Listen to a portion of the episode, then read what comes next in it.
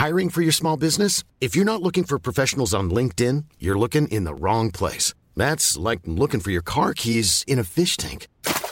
LinkedIn helps you hire professionals you can't find anywhere else, even those who aren't actively searching for a new job but might be open to the perfect role. In a given month, over 70% of LinkedIn users don't even visit other leading job sites. So start looking in the right place. With LinkedIn, you can hire professionals like a professional. Post your free job on linkedin.com slash people today.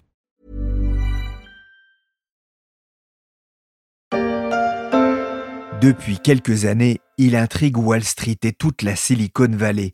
À la tête d'un géant des télécoms japonais, il a déversé des milliards de dollars sur des pépites comme Alibaba, Uber ou WeWork. Amateur de licorne, il a créé un fonds doté de 100 milliards de dollars pour devenir le king de la tech.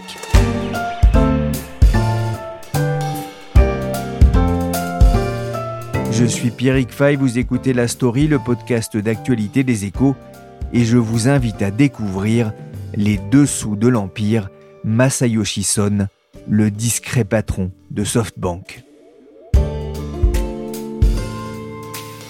So from CFO point of view and CEO point of view, uh, it's great to have 40% reduction in cost. C'était en mars 2019. Masayoshi Son répondait à une interview de David Faber sur CNBC. Il expliquait pourquoi il avait investi 9 milliards de dollars depuis 2017 dans WeWork, jeune pousse spécialisé dans les nouveaux espaces de bureau. À moindre coût donc pour les entreprises, il espérait rééditer son investissement fructueux dans une autre start-up chinoise nommée Alibaba. Masayoshi Son n'est pas aussi connu dans le monde que Jack Ma, le richissime et excentrique patron de la société chinoise d'e-commerce. Il fait pourtant partie des hommes les plus riches du monde, le troisième japonais et le 56e au niveau mondial avec une fortune estimée à plus de 16 milliards de dollars par Forbes. Mais le roi des télécoms japonais vient de connaître un revers de fortune incroyable à cause de WeWork. Does WeWork's implosion pose a systemic risk? Company went from a $47 billion valuation to near bankruptcy in just six weeks. It's been a kind of a phenomenal story to watch. Le patron de SoftBank aurait-il perdu la main, lui qui a su convaincre beaucoup d'entreprises et de grandes fortunes de rejoindre son fonds visionnaire, le Vision Fund. Petit retour en arrière. Qui est Masayoshi Son, le japonais qui voulait conquérir la tech américaine et mondiale? J'ai décroché mon téléphone pour appeler Yann Rousseau, le correspondant des échos à Tokyo. Salut Yann, alors d'abord qu'est-ce qu'on sait de ce milliardaire japonais? Alors Masayoshi Son, c'est un personnage, euh, il est passionnant, c'est un homme euh, d'affaires donc euh, japonais qui a 62 ans aujourd'hui, qui a un parcours très atypique. C'est pas euh, les, les, grandes entreprises japonaises, les bonnes facs japonaises, une carrière où il aurait progressé. C'est un homme de coups, d'investissement, de, sur des coups tête euh, à l'instinct.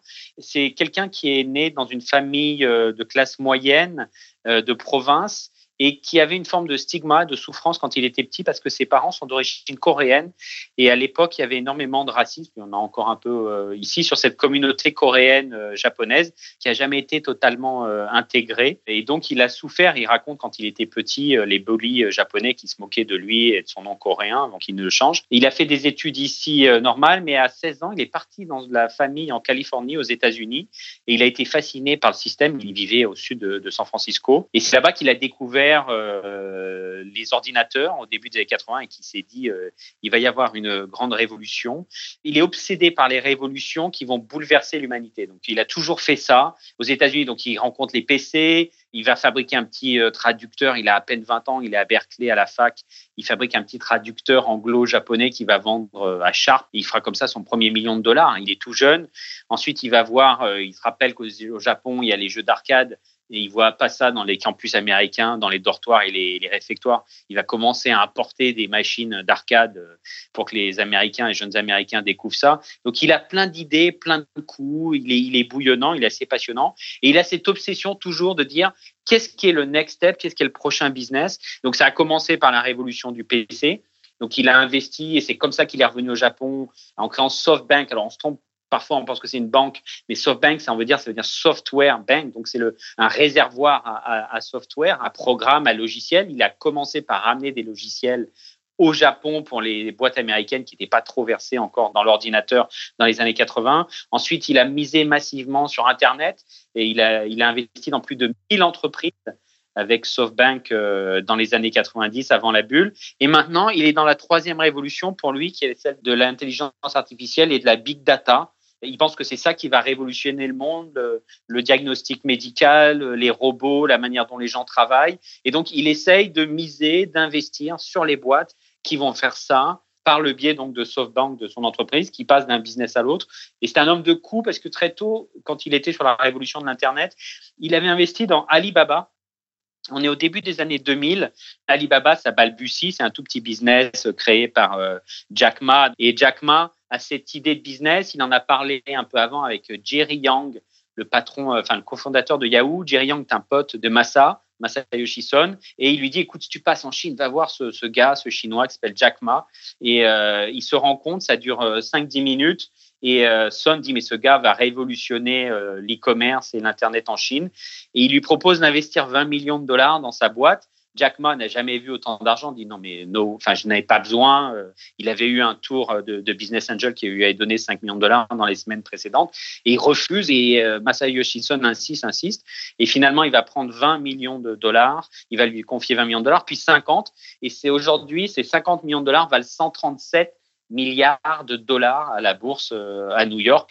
Et donc, c'est un coup euh, phénoménal, un grand coup euh, qu'a réussi Masayoshi Son, qui a encore 25% d'Alibaba côté à New York. Donc, c'est un, un, homme passionnant qui a des passions, qui n'est pas obsédé par l'argent, qui a une très belle villa aux États-Unis et une maison ici à Tokyo. Mais c'est pas le grand collectionneur d'art. Il est pas, il a une montre Seiko, euh, des cardigans et des vestes euh, Uniqlo. Donc il a, il a cette espèce de discours naïf un peu euh, parfois pour les, observateurs étrangers de je veux améliorer l'humanité, je veux le bien de l'homme, je veux qu'on vive plus longtemps, meilleure santé. Et donc on va trouver les business et on va investir dans les entreprises qui, qui nous permettent de faire ça. Rendre la vie meilleure, un beau programme. J'ai recherché des images de lui sur Internet. Costume sombre tiré à quatre épingles, cravate, il s'autorise parfois un pull à col roulé mais il n'a pas vraiment la panoplie du geek de la Silicon Valley, excepté peut-être lorsqu'il fête joyeusement la victoire des SoftBank Hawks, son équipe de baseball au Japon. On ne risque pas de le prendre pour un clone de Zuckerberg. Pourtant, à travers SoftBank, mais aussi via son fonds, le Vision Fund, créé en 2016, il est devenu l'un des principaux financiers de la vallée. J'ai repris mon téléphone pour appeler Anaïs Moutot en Californie, elle y est correspondante pour les échos. Anaïs Yann parlait de l'ambition de Massa pour euh, rendre le monde meilleur.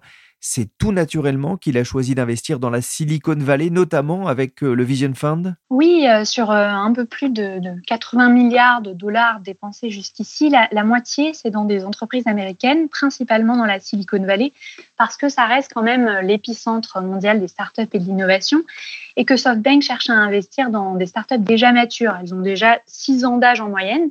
Et donc, il faut des startups qui ont déjà été bien financées par d'autres fonds qui sont en majorité ici dans la Silicon Valley. Mais le Vision Fund a aussi beaucoup investi ailleurs aux États-Unis, notamment à New York où est basée euh, WeWork, l'entreprise de coworking euh, dans laquelle euh, Massasson a investi plus de 10 milliards de dollars. En fait, il faut aussi se rappeler que même avant de créer le Vision Fund, Massasson avait déjà beaucoup investi ici aux États-Unis dans les années 90, notamment dans Yahoo, qui a été un de ses beaux succès, mais aussi dans d'autres entreprises qui, elles, ont été des flops, comme euh, euh, Webvan, qui était une des premières entreprises de livraison de courses et qui a totalement explosé avec le boom des dot-com en 2001. Euh, mais aujourd'hui, donc, on a la, moitié euh, du fonds qui investit aux États-Unis, mais euh, le reste, c'est énormément en Asie. Alors, pas au Japon, il y a, il y a très peu de startups, il y a apparemment cette culture-là, mais beaucoup en Chine, avec notamment ByteDance, qui est ce géant chinois des réseaux sociaux derrière l'application TikTok, qui permet de partager des, courtes vidéos et qui est le, premier et le seul réseau social chinois ayant réussi à percer en Occident.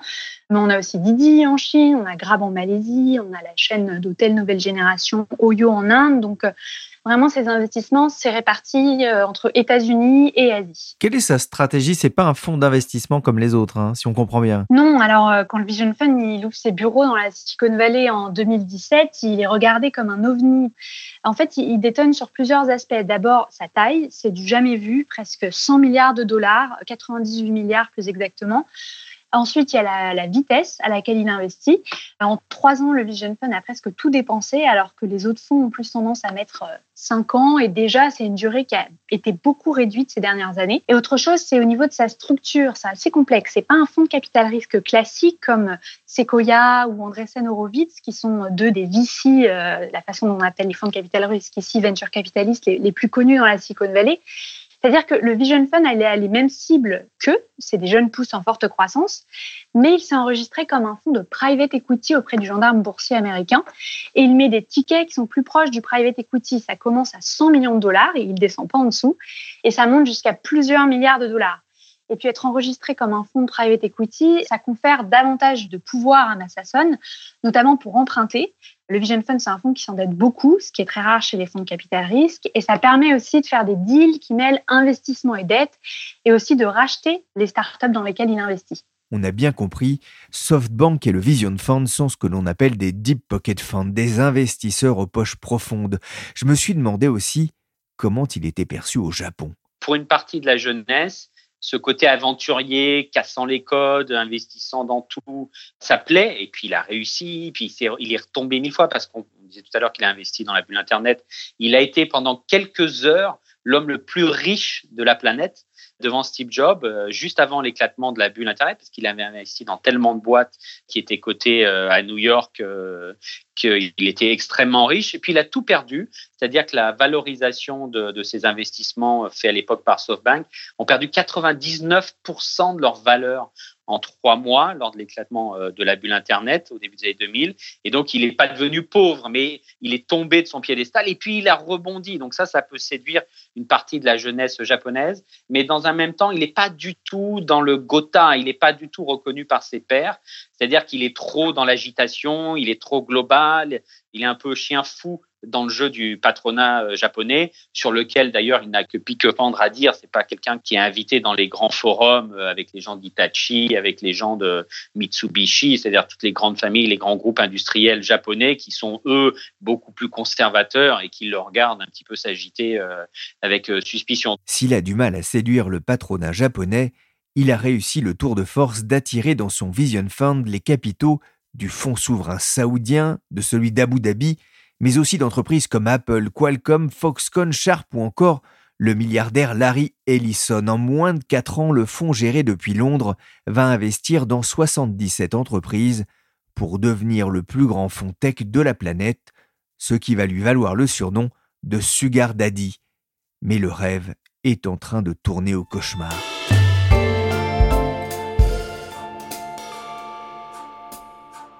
En 2019, il s'est passé un événement majeur pour le fonds du visionnaire japonais.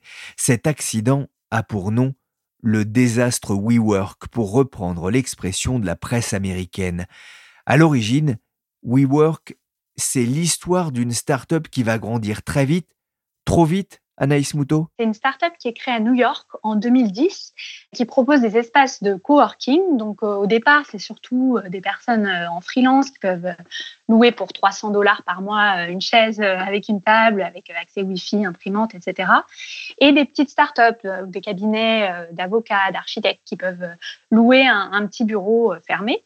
Et à l'époque, en fait, la location de bureaux partagés existe déjà. On a notamment une entreprise cotée en bourse qui s'appelle Reduce et qui a été créé en 89, mais WeWork a le talent de faire de ces espaces des lieux design, branchés, euh, avec de l'eau concombre à volonté, et puis aussi des événements pour créer une espèce de, de communauté en fait.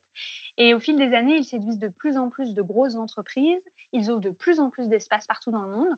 Donc en 2012, ils avaient 4000 membres dans trois villes. À l'été 2019, quand ils publient leur dossier euh, d'IPO, ils ont 527 000 clients dans 111 villes, dont plus de 50% dehors des États-Unis. Et ils se sont mis aussi à développer de plus en plus d'autres activités. Anaïs, derrière le succès de WeWork, il y a un personnage étonnant. Oui, Adam Newman, c'est un ancien soldat israélien dont l'enfance au kibbutz a inspiré l'idée d'espaces partagés où travailler et vivre. Il parle parfois de WeWork comme un kibbutz capitaliste. Et il émigre en fait euh, à l'âge de 23 ans aux États-Unis. Il fait des études d'entrepreneuriat, de commerce, mais il abandonne en cours de route, puis il tente de créer ses propres entreprises qui ne marchent pas vraiment. Donc il va inventer des chaussures au talon rétractable. Il va essayer de faire une boîte de vêtements pour enfants en bas âge, mais ça marche pas vraiment. Puis un ami le présente à Miguel McKelvey, qui est un architecte, et ils développent ensemble WeWork. Et très vite, il devient euh, l'exemple du fondateur euh, avec un côté un peu gourou. Donc il a cette longue silhouette de 2 mètres, ses cheveux mi-longs, ses blousons en cuir. Puis il fait des grands discours sur euh, comment WeWork va aider à élever la, la conscience du monde. Et alors en 2017 arrive SoftBank. C'est vraiment un coup de tonnerre pour cette petite entreprise alors? Oui, l'arrivée de SoftBank va changer beaucoup de choses pour WeWork parce que ça lui donne des moyens considérables. Car le fonds, il va investir 10 milliards de dollars dans la startup en à peine trois ans et faire gonfler sa valorisation à des niveaux euh, presque jamais vus. Donc, quand il a investi pour la première fois dans WeWork en août 2017, l'entreprise de coworking est valorisée 21 milliards de dollars, ce qui est déjà énorme hein, parce que quand on regarde la capitalisation de son concurrent Regus, qui est coté en bourse, c'est 2 à 3 milliards de dollars.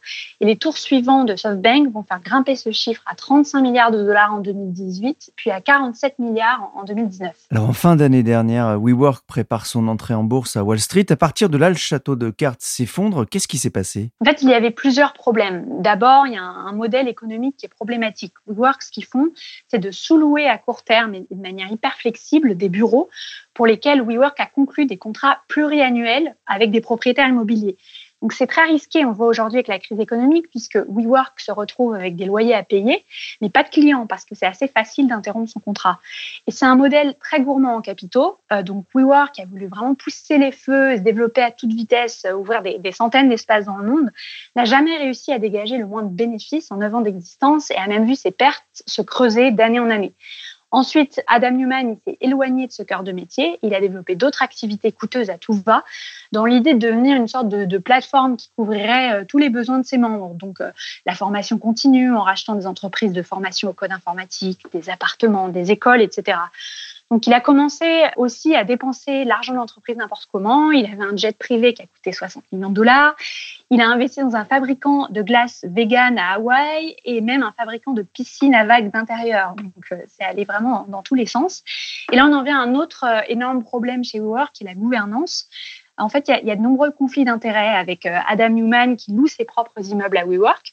Il est accusé aussi d'enrichissement personnel parce qu'il s'est débrouillé pour être payé quelques millions de dollars pour licencier la marque The We Company à sa propre société. Il embauche aussi sa famille, notamment sa femme, et il a un contrôle énorme sur WeWork puisqu'il a des actions avec 20 droits de vote. Et en fait, la multiplication de ces révélations, il y a aussi euh, le Wall Street Journal qui publie un article qui montre qu'il a consommé de la marijuana dans un vol entre les États-Unis et Israël de manière illégale. Tout ça, ça crée un énorme scandale qui l'oblige à démissionner de son poste de PDG en septembre et à renoncer à la majorité des droits de vote. Et aujourd'hui, la valorisation de l'entreprise, elle n'est plus que de 2,9 milliards de dollars, contre 47 milliards à la même euh, époque il y a un an. Est-ce que euh, l'aventure WeWork a remis en question euh, l'image de Vision Fund dans la Silicon Valley? Oui, alors la vallée, elle a commencé à voir venir le, désastre il y a un an et sans le dire vraiment de manière publique, à s'en réjouir, parce qu'ils sont pas mécontents parce que c'est un concurrent qui est maintenant affaibli. Et c'était devenu très compliqué dans la vallée pour un fonds de concurrencer le Vision Fund qui propose des chèques gigantesques aux entrepreneurs même si d'un autre côté, les gros chefs de SoftBank ont aussi bénéficié à beaucoup de fonds en fait. C'était une sorte de sortie rêvée pour un investisseur qui avait mis beaucoup d'argent dans une boîte qui ne pouvait pas s'introduire en bourse car euh, elle n'avait pas de rentabilité dans un horizon de, court terme. Donc à un moment, certains parlaient même de, SoftBank comme une sorte d'IPO alternative en fait. Mais aujourd'hui, euh, la vallée a un peu fait son, son mea culpa parce que ce modèle de, très haute valorisation, de financement excessivement généreux, SoftBank l'a poussé jusqu'à l'absurde, mais ça existait déjà dans la vallée avant. Et donc aujourd'hui, beaucoup d'investisseurs euh, se disent plus attentifs aux marges des boîtes, à la gouvernance, euh, aux fondamentaux économiques, etc. Retour au Japon avec Yann Rousseau. Le patron de SoftBank a reconnu que parier 9 milliards de dollars sur WeWork avait été une erreur. Mais Yann, ce fiasco est symbolique finalement de son fonctionnement? Alors, il est symbolique parce que c'est quelque chose qui, comme Anaïs le dit, beaucoup de spécialistes de l'investissement aux États-Unis se moquent un peu des pertes de SoftBank et de Massa et du Vision Fund.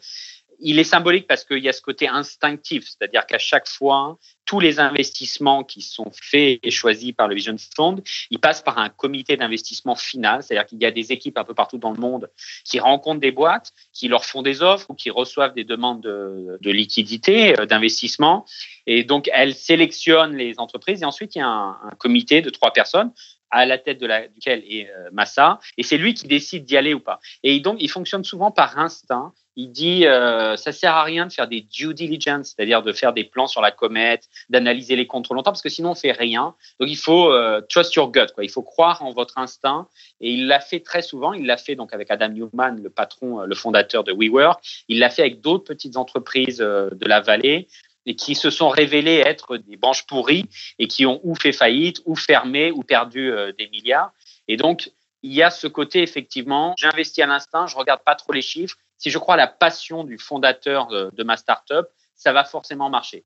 Bon, il se trouve qu'il y a beaucoup des 77 entreprises dans lesquelles le Vision Fund a investi qui n'ont pas prouvé pour l'instant la validité de leur modèle économique. Et elles ont perdu beaucoup d'argent, WeWork étant le, pire, le cas le pire, euh, puisqu'on, comme le dit Anaïs, on passe d'une valorisation à un moment à 47 milliards de dollars. Dans les derniers comptes qu'on présentait il y a 10 jours, euh, SoftBank, il y avait une petite ligne qu'il fallait chercher très loin dans la présentation aux analystes qui disaient que l'entreprise n'était plus valorisée qu'à 2,9 milliards de dollars, donc de 47 à 2,9.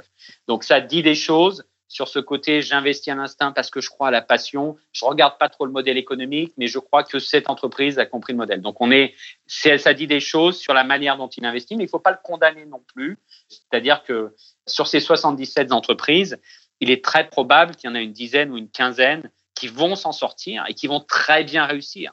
Il y aura peut-être dans les 77 entreprises le prochain Alibaba. Et s'ils ont investi 100 milliards de dollars, ils sont capables, même s'il y a trois, quatre réussites, de multiplier cette somme par 4, 5 ou 6 ou 10 sur 14 ans. Donc il est un peu trop dur de condamner aujourd'hui Masayoshi Son pour les quelques erreurs qu'il a faites au sein de, du Vision Fund. Le patron de SoftBank ne laisse pas indifférent, c'est sûr, et ses partenaires en affaires ont souvent été séduits, mais WeWork a écorché son image de faiseur de roi à Wall Street et on a l'impression que tout part à volo, notamment dans son entourage entre ses associés au sein du Vision Fund. Il y a une guerre de succession autour de Massa qui n'a que 62 ans, Yann? Alors c'est plus une guerre d'influence qu'une guerre de succession, c'est-à-dire que on pensait il y a 3-4 ans qu'il y avait un héritier qui allait euh, sortir du lot.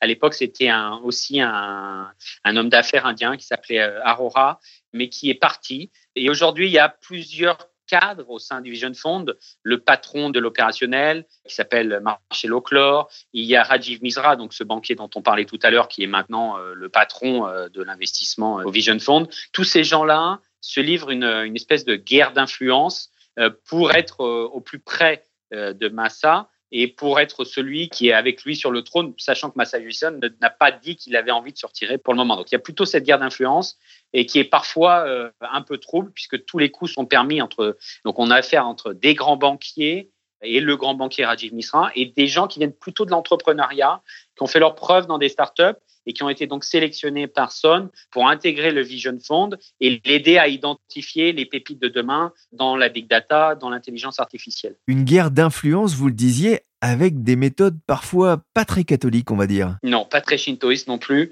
C'est assez violent. Alors, c'est toujours sur des dénonciations anonymes, des lettres anonymes, des sociétés de détectives privés à qui on a demandé de constituer des dossiers sur certains des cadres.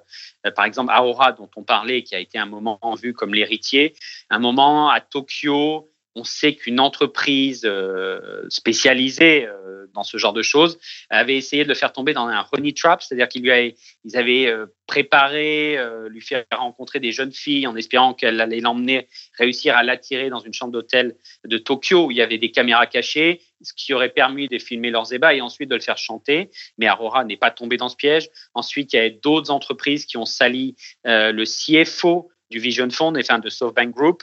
Là, cette fois, on a des lettres anonymes euh, officiellement euh, publiées et distribuées à la presse par des représentants, des actionnaires de SoftBank, expliquer que tel CFO était un escroc, qu'il mettait en danger l'entreprise. Enfin, il y a eu de multiples choses. Il y a eu une enquête sur Marcel Oclor, qui est maintenant à la tête de WeWork, qui a été mis à la tête de WeWork pour essayer de redresser WeWork. Lui, on l'a soupçonné d'avoir des liens avec le patron d'une boîte de nuit un peu sulfureuse de San Diego. Les enquêteurs privés n'ont rien trouvé, mais ils ont quand même tenté de le, salir. On ne sait pas officiellement qui anime cette campagne interne de, guérilla entre les cadres du groupe. beaucoup des gens qui sont visés soupçonnent, mais sans preuve, Rajiv Misra. Lui a totalement nié qu'il ait essayé de nuire à ses collègues et SoftBank dit qu'il a fait des enquêtes internes et qu'il n'a rien trouvé. Merci Yann Rousseau, correspondant des échos à Tokyo, et Anaïs Moutot, correspondante des échos à San Francisco. Leur article sur le Vision Fund est à lire dans les échos week-end. Et pour terminer ce sujet, je voulais signaler que SoftBank a décidé de créer un fonds de 100 millions de dollars qui n'investira que dans des entreprises dirigées par des fondateurs et entrepreneurs de couleur, annonce faite peu après la mort de George Floyd. La story, c'est fini pour aujourd'hui. L'émission a été réalisée par Willy Gann, chargé de production et d'édition Michel Varnet. La story est disponible sur toutes les applications de téléchargement de podcasts et de streaming. N'hésitez pas à vous abonner. Pour l'actualité en temps réel, c'est sur leséchos.fr.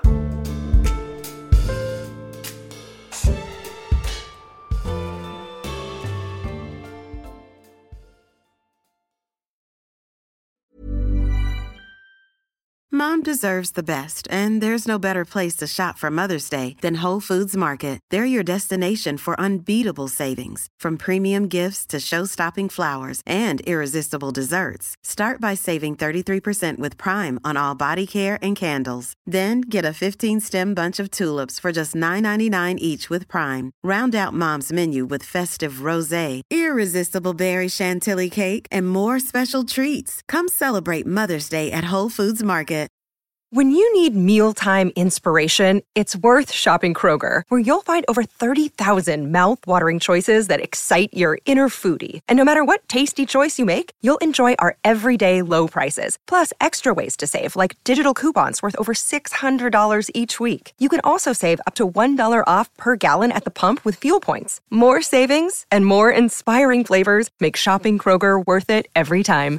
Kroger, fresh for everyone. Fuel restrictions apply.